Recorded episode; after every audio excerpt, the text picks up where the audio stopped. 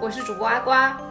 今天想聊一聊关于运动啊、游泳、跑步这些事情，顺便给大家推荐一些关于运动方面的书。不知道为什么运动要读书这件事，但是我们读了书之后，可以在运动上更有方法论。希望大家能够长命百岁，身体健康。然后首先呢，想说一下自己啊，我昨天第一次参加了游泳比赛。作为一个可能我们的老听众们可以知道，我是一个一年要游。现在已经是八十次了，一年要游八十次泳的人，但是我是第一次参加游泳比赛，然后参加的是呃静安区的一个游泳馆办的，然后是很多有业余，然后有业余到接近专业的人的一个比赛，然后它分很多个年龄组吧，就有那种呃什么十八到四十岁都算青年组。然后我就想，我还可以在青年组多待好好几十年去比赛，然后还有后面还有老年组啊，这样就各种。然后比的项目是五十米自由泳和五十米蛙泳。嗯，然后我昨天第一次测出来自己呃五十米蛙泳的成绩，就是要游到一分十秒。但我后来我后来知道这个数据之后，我马上去网上搜了，就是我搜的关键词还特别的膨胀，搜奥运运动员 五十米蛙泳成绩是多少？一般说一分五十秒，自己蛙泳是什么水平？你居然就。我后来搜了一下，奥运女子组可能就三十多秒、四十秒的样子吧。然后我发现还有就是有一个区分，就是那种呃国家级运动员什么国家一级运动员什么水平，然后比国家一级上面还有一个水平叫做运动健将，就是这个水平就是比他那个 level 还要高一点。所以我觉得以后我都再也不能夸自己或者随意夸别人是运动健将，因为他是真的有一个这样的层级在。然后就对，然后但是我们那次比赛的。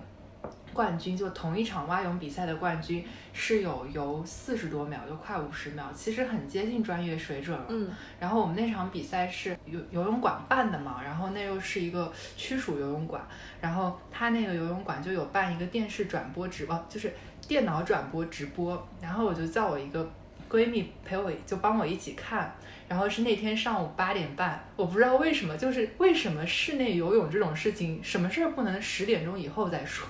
但是他就是真的八点半已经比完了，然后，然后，然后我那个闺蜜她就起得贼早，然后帮我看，然后然后还帮我截图什么的。然后她说，就是你知道你们那个第一名跟你们的差距。到底有多远吗？就我看那个视频镜头，他已经上岸了，然后视频镜头静止了很长一段时间，你们还没有返程，就那镜头里面根本没有出现第二名，就这个水平的差距太碾压了，对，太碾压了。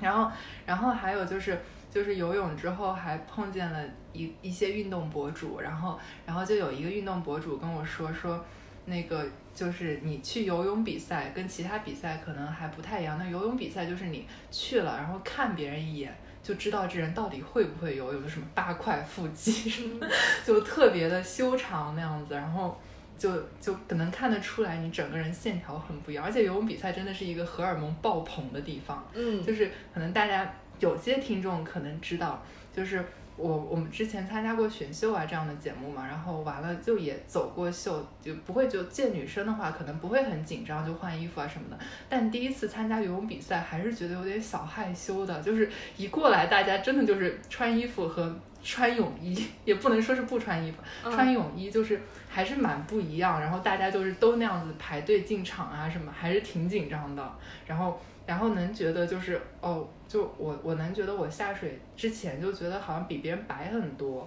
然后觉得好像看起来特别不 fit，就是很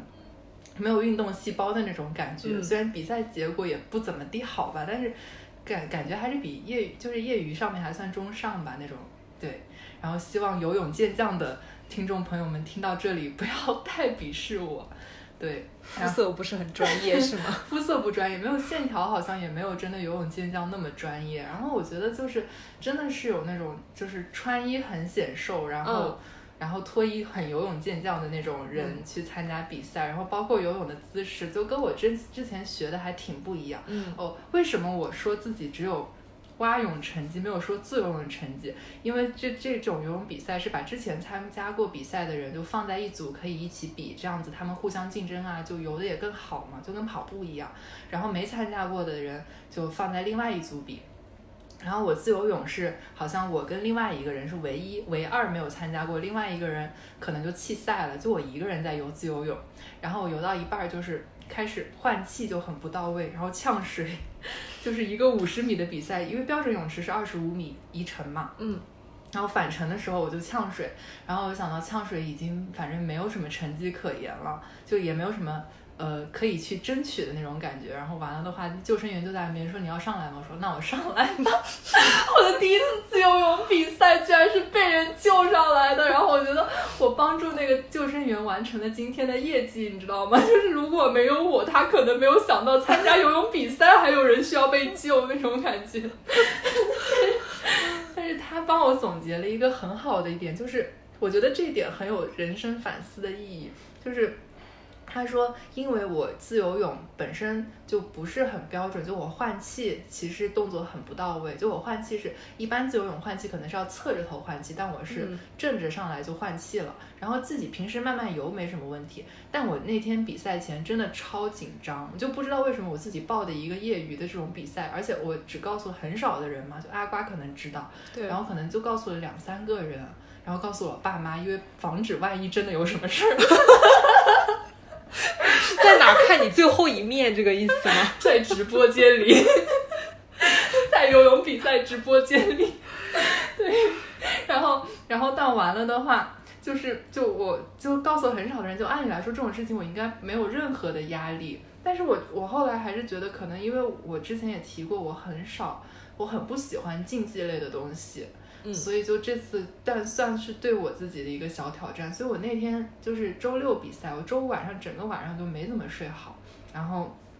第二天醒的贼早，然后他又是要八点钟之前到那个场馆嘛，我就七点多就出发了。然后上周工作强度又贼大那样，然后我就这么过来了吧。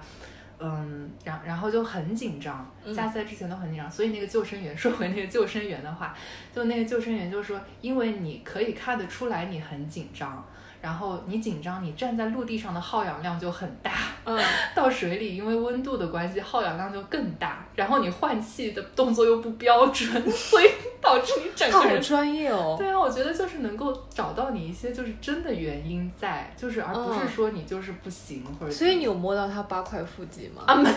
是是一个大爷，是一个老大爷。哦好的，对对对，哦对，这里就要说你被救生的时候是。很就是就是救生其实是有一个专业的方法，就一开始他想把我拉上来，就是可能他那个水池本来也是深水池嘛，就如果拉上来的话，人的自我本能反应是会把把你拉上来的人往下拽，其实对救生员是很危险，嗯，所以我就是。我当时不知道他是救生员，就是我只是看见岸边有一个人问我，然后我当时又呛了两口水。我不是第一次呛水我就放弃，我第一次呛水之后我还下去了，然后再上来，然后然后呛了两口水，喝了一整口水。然后顺便说一嘴，那个游泳馆的水真干净。我喝完一整口，我还是觉得它很干净。对。他把我救上来的时候，就是你本能本来是会把他往下拽嘛，但是救生员他当时就直接说你转过身来，然后我是对对对锁脖，这个我知道，对，那我就没法把他往下拽，那样那样拉上来了。我觉得还是挺有技巧的一些救生动作。对，这个很，这个要专业培训的，因为水下救人，其实对于救生员自己危险性也很大。就一个濒死的人，他其实做出的反应会跟他的人品没有关系。对对，就死命往下拉的那种。对，是的。嗯，哎，所以，而且而且救生员好像我听说过，就是你要当游泳教练。就是你考游泳教练证之前，你一定要考救生员证。嗯，然后救生员证考的是你单手游泳的速度，因为你另外一只手要抱着人嘛。然后还有你不戴游泳眼镜游泳的速度，因为就节省时间，能够让你多去，就赶紧去拯救那个生命那种感觉，少少一点那个戴眼镜的时间。对。然后就比赛前很紧张，我觉得这一点可以看出很多问题吧。然后我觉得可以多锻炼一下这一点。对，嗯。刚才讲到，就是不是穿泳衣，还有游泳专业运动员的整个身材问题嘛，让我想起悠悠，就是我老公，他有个学弟，然后他是重庆那边大学，好像就是那个地区比较是拿证的那种运动员，游泳运动员。然后当时有一个戏在重庆拍嘛，专门就聘了他当那个替身演员，就为了拍一段就是从那个游艇上男主跳下海去救女主的戏，就为了拍他那个背影，然后还有他救上来就是那个衣服湿透之后贴贴着他背的那一个裸体，对对对，有点像吧，泳 替，对对对，泳替，对，哇，好酷啊，对啊。就是真的是那种穿衣显瘦，然后脱衣有肉的那一种，然后整个人也非常高。嗯啊，对我发现就是身高优势在游泳上，在很多运动上都有体现，但游泳上其实很能体现。就一般自由泳，我也是这次才知道的，因为我根本不会跳水的一个人，居然敢报名游泳比赛。我看见别人自由泳，就是你像我们这么高，就我跟阿瓜都一米七嘛，嗯，然后然后像我们这么高，一跳下去就已经两米了，二十五米已经游完了多少？如果跳得好，一跳下去已经三米。对，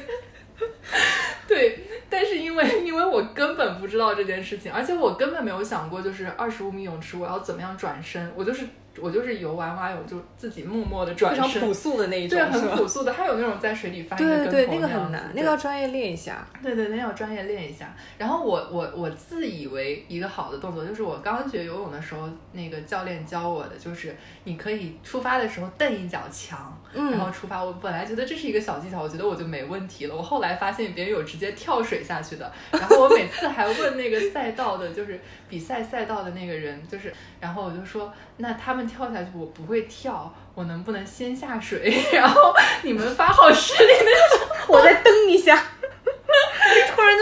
好多。是的，这不仅是最，这还不是最可怕的一个点，你知道吗？最可怕的是，就是因为你们得保持差不多水平线上那样子嘛，就我还得很怯生生的去问那边的工作人员，我什么时候可以下水了？因为我不会跳。但但是我本来思考就是。当时因为也没睡醒，整个人没睡醒，就我不清醒的时候，真的非常有勇气。所以我当时有想过，说我要么就跳了，因为我也不怕水，对吧？我就跳下去完了。然后，但后面也有其他几个女生，好像也是报这种业余比赛第一次吧，就是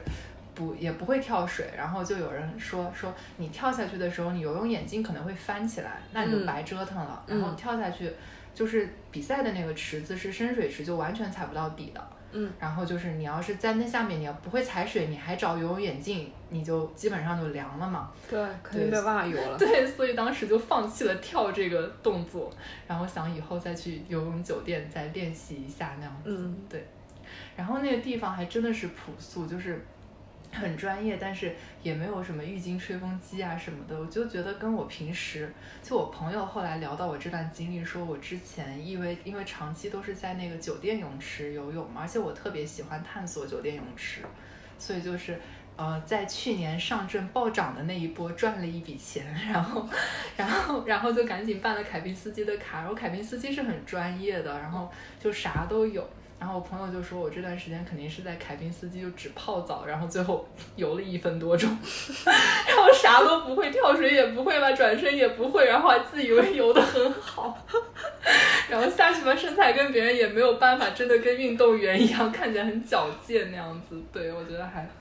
对，然后然后完了的话，还是想，但是作为一个游泳，只能说爱好者，完全不能说游泳健将嘛，还是想提一下。一本关于游泳的书，叫做《不如游泳》，是《不如游泳》这本书。豆瓣的书评里面有一位读者留言说，他看这本书的初衷本来是想有人能把他在水中的感受就细腻的写出来，让他读的时候就能感觉到他就是在那个水中在游泳。但是《不如游泳》这本书就没有往这方面去写。是不如游不如游泳这本书其实写的还挺技术层面，它是讲游泳的历史，然后再讲一些游泳的趣事那样子，然后还讲的有一些地方挺专业的，不是说纯就是感受上的描写。当然它中间有加一些感受上的描写，是说这个作者是怎么样越过就是游那种长途的泳去去参加那种游泳型马拉松吧，然后游过一些海峡呀那样子的一些场景描述。然后它里面有一些特别有意思，就是让我觉得游泳这件事可以变得又专业又有趣，然后变成一种很上瘾的爱好。就是，就比如说，他说到，就是美国精通游泳协会的讨论区有一些特别有意思的 tips，比如说就是人要常备一个紧急游泳包，然后这样子你在路上看见一个泳池的时候，你可以随时跳下去就游。然后夜里睡不着的时候，你就做一个完整的蛙泳蹬腿动作，然后你就可以滑入梦乡。哇，这个蛙泳蹬腿动作，这个有点浪漫，就很像是做了一个，就是一个什么魔法手势，然后就从一个世界滑入到另外一个世界了。被你这样一说，是的。但我当时，但我当时想的是，也也差不多，也是一个浪漫的点。就我觉得，那得多喜欢游泳，所以你才会觉得。就是你蛙泳蹬腿可以让你放松，然后整个人对，就是进入另外一个世界那种。嗯。然后游泳急救包这个我就直接就吸取了，我就准备了一个很小的包，然后就放游泳的东西，然后就也不算随身带着吧，但是就有时候上班的时候带着，就这才是我怎么样能够刷够八十次游泳的原因。这蛮好哎。对反而现在美国应该不行哎。啊，不是有食脑虫吗？就很恐怖。然后，呃，就想问一下灿灿嘛，就游泳时候在想什么？因为游泳不同于其他运动，比如说跑步可以并排跑，然后跑步的时候你可以听歌，然后听不可思议这个播客，或者是看视频之类的。但是反而游泳的时候，你基本上是没有社交了，就跟你跟同一个泳道或者同一片水域的人，可能是不会有太多交流的。对。然后你游泳的时候在想什么呢？就是可能有时候游泳还比较接近一种冥想的状态，就可以什么都不想，但这种时候很少，然后就完全是就是感受游泳的身体那种节奏，而且不是说其实皮肤是人体最大的器官，嗯，好像还没有之一，对吧？它就是因为它延展面很大，这个对，我刚刚还在想是不是什么肠子也 可以比一下，我觉得这是一个很科学性的问题。是的，是的，对，但是。就皮肤，但是所以你去游泳的时候，你整个人皮肤的感受就是你每一个地方都被拥抱到，那种感觉还挺不一样。所以整个人上来不会会有情绪的焦虑或者就是荷尔蒙的失调啊那种。就我感觉是一个非常就非常佛，然后非常冥想的那种运动，就可以啥都不想。但是如果就有时候心很烦啊，或者有时候失恋啊，跑去水里，然后就就就脑子里很多东西，我就感觉能够游出来。然后就是那种，比如说你怎么知道鱼不伤心？因为鱼的眼泪都在海里那种吗？对，很多人说失恋去游泳是这样，但其实不是，就是因为呼吸更重要，你会呛水的，就你会很专注，就是命要紧，命要紧。其实其实蛮好，因为不是很多很小的小孩都会现在会有那种婴儿游泳的活动嘛，就因为他那个就是说人应该是天生会游泳的，因为他在妈妈的那个羊水里面其实也是这样一个漂浮的状态嘛，所以反而游泳的这个状态会让人比较放松。对，所以其实游泳就是像一个。巨大的拥抱，对，刚才为什么要说皮肤这个点，就是因为说你皮肤很是需要被拥抱，这样能够就是调节你的荷尔蒙啊那样子。然后就男性跟女性不一样，因为女性其实就平时拥抱肢体接触这种时候很多，然后所以更推荐就是男性多参与游泳这项运动。当然更推荐就是什么，呃，肤白貌美有八块腹肌的。勇替小哥哥们赶紧参加到这项运动中来，这样子这片海洋里不会只有我孤单的一条鱼。然后，对，但是游泳的话，在那个还有一个问题，就是我为什么开始游泳？就是说，其实游泳还是毕竟减肥是一个根本的目的嘛。就原来因为减肥看过很多关于就是运减肥方法论上的一些书。比如说自控力，就是自律让你幸福，对吧？但其实不是，就是说那个自控力力里面不是真的是叫你自控，就是叫你压抑住自己，而是说你要明白自己的目标到底是什么。就比如说你的目标是减肥的时候，你就可能如果设置成一个减肥这样的目标，就这个目标在那里面可能认为是比较浅层次的一个目标，比较表象。就你如果是减肥，就往往往会减了一斤之后吃两斤的食物。这样就你一定要用自律来控制住自己，其实是很难的。就你不会从里面感受到任何幸福。然后当你认识到自己的根本目标的时候，就是比如说我希望通过减肥拥有一个健康的身体，或者我希望通过变减肥变得更受人欢迎。那其实你应该去为健康的身体啊、良好的新陈代谢和或者别人喜欢你到底跟你外表有没有关系？这件事情去。其实通过减肥这个浅浅层次的目标去达到的事情嘛，这样你才能够真的就是更好的健身和生活。所以就是说做一个快乐的胖子 那种感觉。对，然后之前就是因为 body shame 很严重，所以想去参加就是呃选秀啊这种来治愈自己身体上这样一个点嘛，心心理上这样一个点。然后现在可能就是因为游泳之后就比较，因为游泳其实确实不是太适合社交，就感觉还是挺狼狈的。但是在真的这种就是外表完全狼狈的情况下，我觉得能够发现自我，能够找到就是我自己到底是一个什么样的人。如果如果就是你过来跟我聊天或者。会不会发现其实我是一个很丰富的人这样子的意思？但是当当然游泳有很大的塑形的目的了，就是会可能跟跑步比起来，自由泳啊这种消耗的热量是更大的，然后也需要你更集中注意力，因为跑步你还可以跑跑走走嘛。嗯。游泳如果你不停的游，不是而不是只在水里泡着，当然如果只在水里泡着的话，好像也是因为水温不同，你也会消耗一定的热量嘛，就好像效果还是很好的啦。对，然后阿瓜之前跟我提过，他完全没有 body shame 这件事，我特别惊讶，因为我跟很多人聊天，就不管男生女生，甚至很多男生 body shame 问题非常严重。对，你是怎么样看待这件事情的？我就是 body shame 这个词，也是一开始你跟我说的，然后之前我就不太有这种概念，然后你提了之后，我就想了一下，我有什么 body shame，就好像是，嗯，就流行的那种 QQ。签名那个文字里面，唯一比较有感触的一句啊，就是说，如果我再漂亮一点儿，那你看向我的时候，我就不会再闪躲。就是可能因为自己的皮肤会有一点点，就是可能去屈臣氏这种商店的时候，就别人那个销售他一定要盯着你的脸看，然后就要从你的脸部皮肤给你推荐。对对对，就只有这种时候会有。然后我就制裁他，我就再也不去屈臣氏。然后所以其实我觉得我总结下来，我自己没什么 body shame，就嗯。包括后来像就是谈恋爱什么的，也不会特别在意这个问题，反而就是不在意这个问题之后，当然也是有去做，就是让自己去变美的努力啦。但是我从来就没有因为这个事情去就有过什么困扰。哦，那真的很好，因为我知道你是一个就高中就开始贴眼睫毛的人。真假？我贴双眼皮贴啦，我现在还不会贴眼睫毛。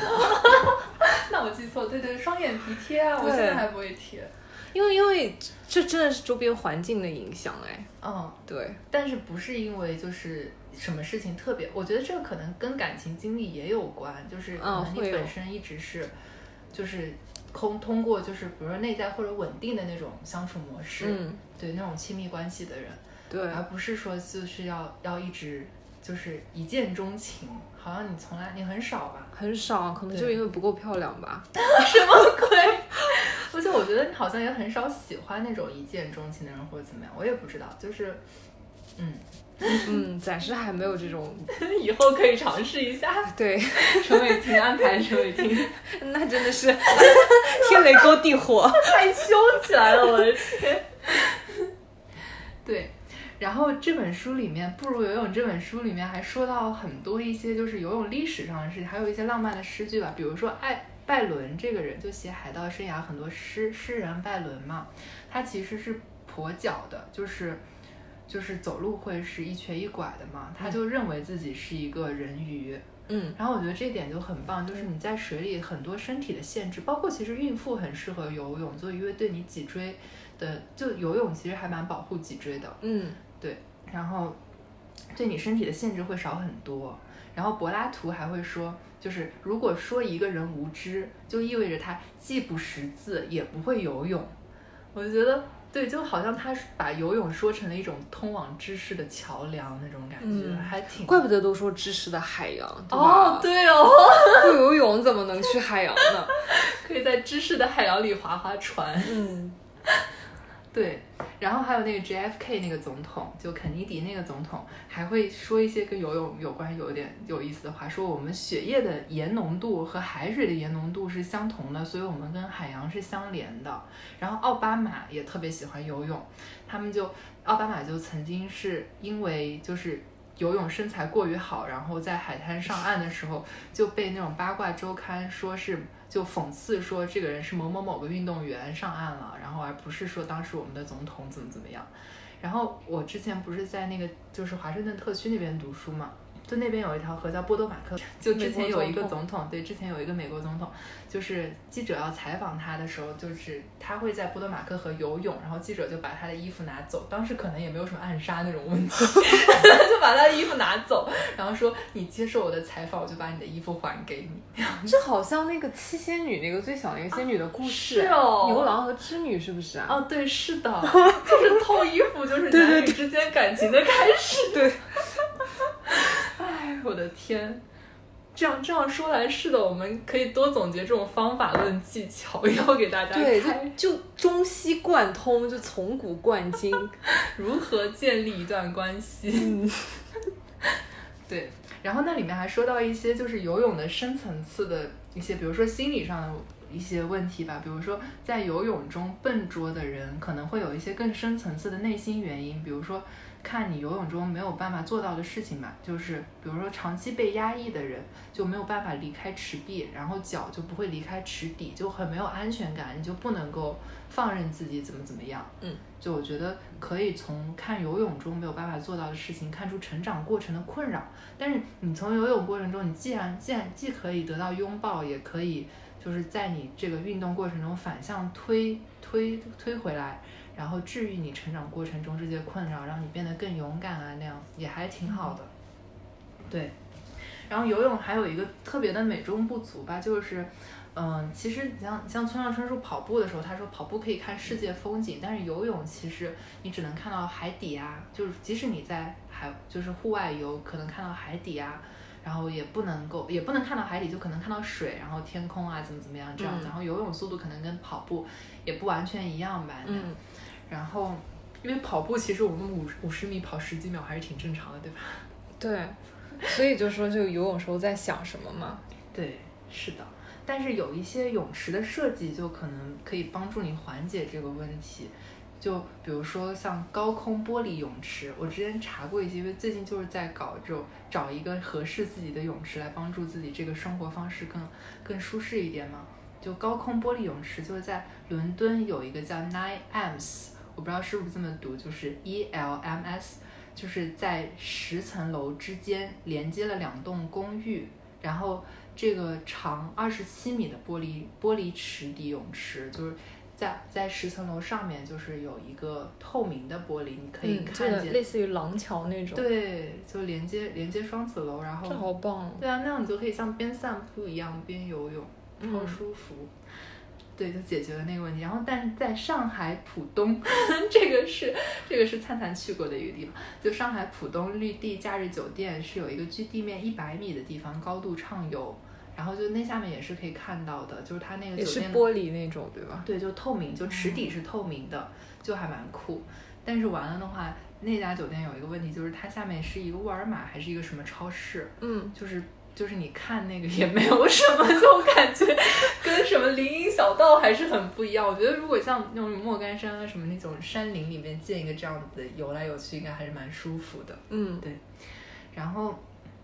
还有有意思的泳池啊，就是那种海边泳池，就是无边界泳池嘛，嗯大家就可以看到海天一色的那种感觉。还有吧台泳池，就泳池中央有吧台，哦，特别酷，你就可以边喝边游。我就希望就应该应该敢做这样的事儿的人，大概率都不会吐吧，就是 啊，你这样说，我我好担心。太恶心了，是吗？对，但是吧台泳池很酷，就你真的像人鱼一样，就感觉像小美人鱼在海底搞 party 会做的事情啊，就你游累了喝一杯，嗯然后接着游。我之前看有一个很酷的比赛，就是啤酒马拉松比赛，就你要喝一喝完一整瓶啤酒开始跑，然后跑多少，可能跑嗯一公里之后再喝一瓶那样，就真的还蛮，就啤酒可能也不容易，不太容易醉嘛，就可能嗯会想上厕所，但还好。完了的话就就还蛮酷的，我觉得这种就是运动的嗨点跟喝酒喝醉的嗨点，很多人是连在一根神经上的，嗯，那真是是一种很酷的感觉。然后因为我不是也攀岩嘛，就有些攀岩馆他们也会搞那种生日 party，然后会有一个打打碟的地方，然后我还以以为是那种爬十米喝一杯酒，爬十米喝一杯酒，布满整个天空，好吗？太恶心。但但是真的会有，我觉得这种还是概率蛮大，因为你在高好嗨哦！是的，吧台泳池。然后还有一个很酷的，就是在游轮游轮开到海中央那种泳池，那那可能真的能满足你的那种风景变换那种需求。然后我那个是一个很浪漫的想法，小小时候去过，然后觉得好酷啊！就现在游轮回想起来那个我也去过，当时我没有游，我当时不会游泳，我十八岁的时候去的，我大学以后才学的游泳。你当时是怎么样？因为因为它那个就不会特别深，然后然后它是有一点点带一点点游乐设施的那个泳池，嗯然后我觉得它属性更多是在于大家泡在里面喝戏酒，真的就滑滑梯，然后喝酒吃披萨，然后社交，啊然后其实旁边因为游轮很大嘛，带泳池的游轮肯定很大，但其实开的就是让你。在海中央，其实场景变化就还好，嗯不会特别那个，但也是一种很特殊的体验啦。嗯，是的，游轮真的还蛮有意思。就是我们之前在美国留学，会经常有那种，嗯，就是去游轮旅游嘛，然后去到去到南中美洲那一块儿，嗯，然后巴哈马那些岛，然后就很有意思。然后，然后我觉得他们的安排也很好，就是你交一次性付费，然后以后上了岛吃喝就是共产主义小岛。对，我就觉得那种那种方式反而在美国就还还还算蛮流行，蛮多人去的这种。啊，这个那体验就是这种拿那些拿那些周边的岛屿的，就私人岛屿的那些价格也不是很高，或者可以嗯共享啊、那种感觉嗯吧。，就它里面搞的活动很多，还有那种晚上有个 live 的表演啊、对对脱口秀啊之类的，超多而且真的。就是上了一个共产主义小船，然后去共产主义小岛吃你的共产主义冰激凌。对，然后我妈妈那时候在上面，就她吃不太惯就西式的那种食品，我爸蛮吃得惯的，嗯然后她就每天都会去要那个披萨，然后要同一个口味，就上面带香肠的那种，然后把老干妈放上去一卷，然后就开始吃。妈妈好可爱，我的天！他挺会，真的很她挺会生活，很会照顾自己。对，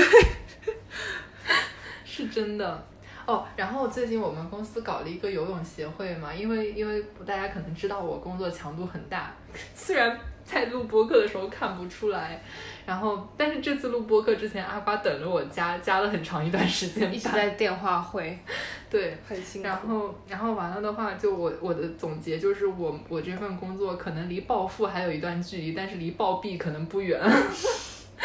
所以为了防止大家暴毙，大家我们公司搞了一个游泳协会，游泳对心脏有好处。然后他就是跟跟那个五星级酒店合作，有一个就是会员吧，叫斐然生活，就即使没有游泳协会办那个，好像也不贵，就可以去一年在一些万豪啊旗下的一些酒店，就是有五十五十次泳，然后我们协会给我们办的是三十次，然后我这周就去体验了月榕庄和那个外滩茂月，然后下周去体验那个博悦。就虽然我是一个认定了凯宾斯基必然是最好的人，嗯，就最专业吧，因为，然后但还是想去周边，还想去世界上看一看。但我体验下来发现，就这些酒店的泳池往往在地下，然后就会首先导致比较潮，然后看不见室外嘛。因为凯宾斯基它是那种高楼泳池，就是你可以在它是凯宾斯基三十楼，然后你可以看见外面的江景。然后它里面会有按摩池啊，什么泡澡的地方，还有干蒸那些，你就可以泡着澡，然后加完班，然后去泡一个澡，看看江景，安抚自己一天心理状态还好，然后回家。那那那个 W 的也可以啊。对，但 W 对 W 很棒，但 W 它不是标准泳池，就它不是游泳，它是对对戏水，对，就社交戏水。按摩对，发现了你的爱好，就是还是有有一点点啦。对。后面后面阿瓜会跟悠悠给我们出一个酒店测评系列，计划中，对，去海南录一期。对，然后大家敬请期待那期，我因为我看过那期的文本，真的非常的棒，而且以他们的这个经历来说，太适合了。对，然后但但就是戏水池就非标准泳道，对真正游泳来说还是挺不一样的。而且就是我这次游泳比赛的时候，刚好跟别人聊到这件，跟其他参加比赛人聊到这件事，嗯他们就说确实有一些五星级酒店泳池就换水很不勤快，然后可能就一直就撒那个消毒的那个东西嘛。嗯，然后，然后，然后完了就导致水其实水质很脏，然后环境可能很好，它的 SPA 啊什么那种设施建筑建筑设计很棒，但是完了就水本身就是你一头栽下去根本看不见池底，那就很可怕了，你知道超脏。嗯我，上周去的其中一家就是这样，我就不点名批评了，怕他后面要赞助我们。对，而且那种就看不清远处的那种水，会让人有点恐惧症哎。哦是的因为我老是在下面，我就会想会有什么东西窜出来，啊就脑补太多。对，呃，它是它是浅的水，但是它可能有太多那种，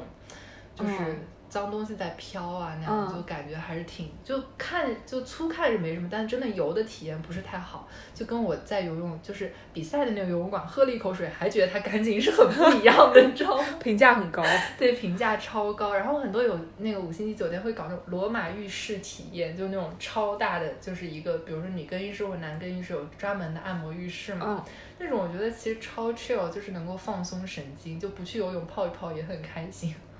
嗯，对，然后这里就要联系到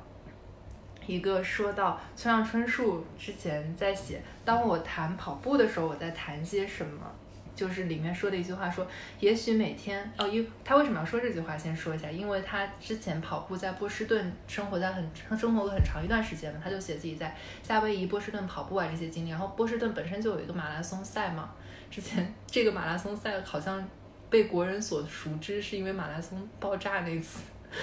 案件所火。对对对，但这个事情啊、很悲痛，但但是不是我们今天要聊的重点吧？就他在查尔斯边河边上，嗯，跑马拉松啊，然后就会觉得查尔斯河有一些很多的描有一些描述，然后他就会写说，也许每天看见许多水对人类具有重大的意义。然后他就写，我认识到自己在自然这巨大的马赛克中，只不过是一块微小的彩片，就觉得还挺浪漫的。因为他写到，就是说你可以跑步的时候看见河边的那种季节变化呀、云朵的变化，然后嗯觉得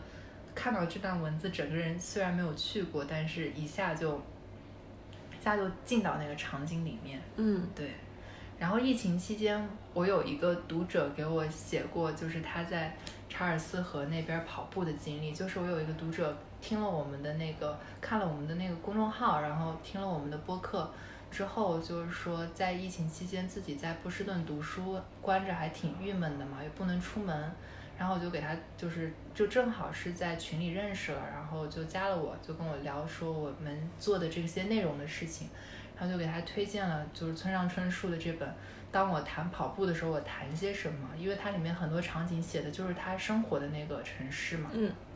然后完了，他就他看了那本书，还蛮受启发，所以所以就是有戴好口罩就去外面去跑步了。然后我是我去过波士顿，但我对查尔斯河就是当时对我只是一条河嘛。然后但是他写，而且他当时拍照给我看，就是写说那个查尔斯和跑步的场景是怎么样的，说能够感受到村上春树边听着 Beatles 边边跑步的，就是就感觉自己不是孤单的一个人。就你看完那个场景再去跑那段原路，对你的嗯意义还挺不一样的。嗯然后我就觉得那段经历特别的棒，然后就包括他写给我这件事，所以我 我们非常期待读者能够给我们一些内容上的响应，就感觉世界真的就就接到接收到你的信号了。对呀、然后就觉得世界真的联系在一起，就好像是那种小清新电影里面的切换镜头，甚至可能时空交错的那种，对，那种感觉，就可能好像很小的时候的我写了这样一段话，被某个时间的他看到了，被某个时间的你们听到了，然后再自己创作了一些东西出来，然后嗯某一天我在低谷的时候，我又看到你们的那些东西，就是整个一个回路。我觉得就那那时候觉得世界特别善意，你知道吗？嗯对。然后，所以，所以我对查尔斯河的跑步还是有一种向往在，但是，但是那位读者就满足了我们这个心愿吧，就觉得好像替我们跑了这一程，也希望他在疫情中能够，就是他现在应该算是平稳的度过了，然后那段时间跑步啊这些运动也给他带来一些收获，我觉得是蛮蛮酷的一件事。然后村上春树因为写了这本书，他又变成了一个跑步小说家。我们可能以后可以专门说一期，就是村上春树他是一个威士忌作家，然后他又是一个跑步小说家，我觉得还挺酷的。就是，就不是说之前说跟村上春树就是最想一起吃饭的作家是村上春树嘛？如果没有语言障碍，对，因为他的爱好就跟就真的是跟我们的一个朋友一样，就是他又爱喝威士忌，又爱跑步，然后他可能对音乐 Beatles 那些摇滚乐或者这些音乐的追求，我们可能不太能理解，但但音乐大家都喜欢听嘛，音乐是人类共同的语言。嗯，然后我就觉得，对村上春树这一点可太棒了，就真的是生活在一起的好朋友。然后就好契合。对啊，就喜欢看他的随笔，甚于看他的小说，因为小说还经常看不懂，就嗯，，对。但是他的随笔真的就太舒服了，而且写的特别的优美，像看到了另外一个自己那种感觉。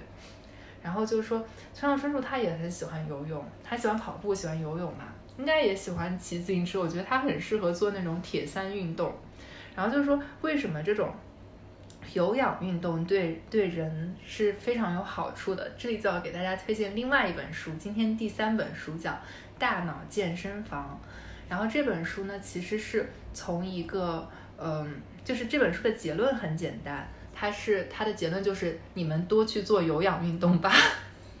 就多去做运动这个结论。但是他的就是这个逻辑推理过程很棒，就是它嗯比举了很多实证性，对很多实证的例子，然后说的很深入简出。然后它里面就提出了，就是说人的身体进化其实没有跟上时代的进化。就如果人的进化过程用一天来做比喻的话，人在晚上十一点，晚上十一点四十之前都是狩猎者，就是捕猎为生的。嗯，然后午夜前二十秒钟，人类才进入了工业化时代，最后一秒钟，人类进入了数字化时代。然后这个比喻都还挺棒的吧，就是因为就可以想到人身体进化还停留在之前，就我们还是狩狩猎者时代的时候，因为你十一点四十之前都是，最后二十分钟发生了这么多变化，就让你可以就是坐着，然后看书啊或者什么，就是刷互联网的内容啊那样。但是他们在那本书提出来说，其实你边做有氧运动边去就是思考，是能帮你更专注的。我就在想，是不是其实我们因为内心里都住着一个，都有一个缝纫机，只想抖腿啊？对，这是什么原原？因？也是这个原因吧，我猜。对，他就说你要多做有氧运动，也有多巴胺，多巴胺能让人专注嘛。对，还挺好的。然后他有也有说到说有氧运动对人的创造力会有提高，然后这里面就还真的用村上春树做了一个例子，就是说村上春树的跑步对他的创造就是带来灵感啊，怎么怎么样。我也觉得有时候碰到生活难点的时候，真的你就去水里泡下，游个泳上来，大脑都不一样。嗯是脑子里的水是可以被游出来的。对他甚至有有一个观点，我对这里面的专业名词可能真的记不到，但是我大大概说一下，就这个比方，他说大脑里面不是灰质白质吗？白质里面有一部分真的是脂肪，然后 你可以通过有氧这种与减脂运动，把你那里面的水给挤出来，让你的大脑变得更紧密，密度更高一点，然后好形象。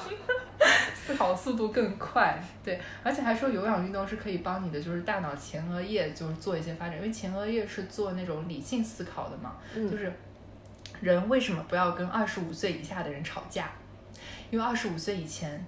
人的前额叶根本没有长好，就是 我不知道有没有二十五岁以下的观众，但应该有。但是就你你们也要高兴的一点就是你们的前额叶还在长，你们可以多做有氧运动，帮它长得更好，就更理性控制啊那样子。但是就前额叶还没有长好，所以可能根本不知道自己在说什么，就是很难用理性完全控制。然后二十五岁之后就叮的一下，你的长好了，但你可以通过有氧运动让它再再生长、再重塑啊，就长得更好。然后完了的话，你就是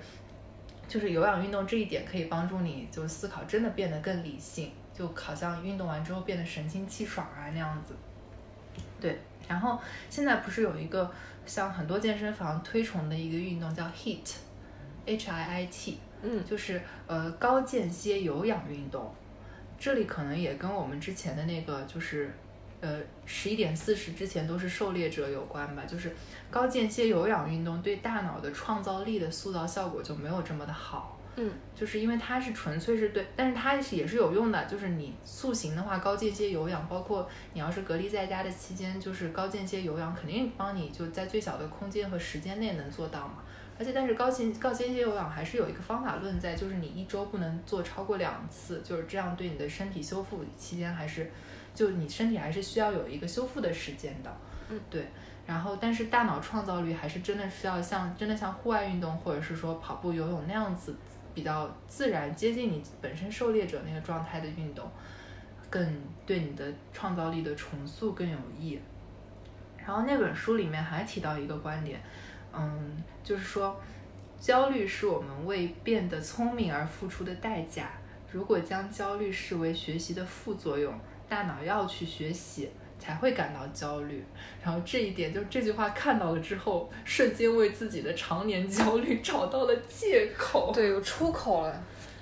对我有一个入睡的小技巧想分享给大家，就是游泳嘛。你有没有那种，就是比如下午去游泳，然后晚上自己回家躺到沙发上或者是床上，然后恍惚中有一种还漂浮在水里的那种感觉？嗯，有的，对，然后我就很喜欢那种感觉。有时候我就在家里，就晚上可能睡不着觉的时候，我就会把自己想象成漂浮在一条溪流上，然后溪水很清澈。然后你要把那个场场景就想象成你很喜欢的那种自然场景，然后阳光明媚，你就漂流在那个溪流上，就随溪流而下，然后旁边的都是，嗯，很漂亮的树木啊那些。然后具体就具象化一点的话，大家就。那个可以参考一下，那个谁，那个约翰·埃弗里特·米莱斯就根据莎士比亚一个著名的戏剧画的《奥菲里亚》那那那幅画，就在动森里面也有那幅画叫《沉默的名画》，你可以看一下，就大概那个场景。我们就把这幅画做成我们专辑封面。可以，但虽然是那那个那个奥菲里亚，就那个场景下，他是要死去的一个场景。但是基本上就是还是很美了，就就不影响那幅画的美丽。仙女的死去那样。对对，大家可以尝试一下这个方式，但是你你最好不要想象自己陷落，因为一陷落的话，很多就是。也可以吧，就陷落一点点，然后你可以透过水面去看，就是水上的光影。但如果陷落太多的话，我又怕太多人就会想那个深水恐惧症的事情。是会的。对对对，不要陷太多，陷一点点就好，然后就可以睡觉了。啊，好幸福啊，这个场景，可以尝试一下。嗯，是的。那我们今天的节目就到这里，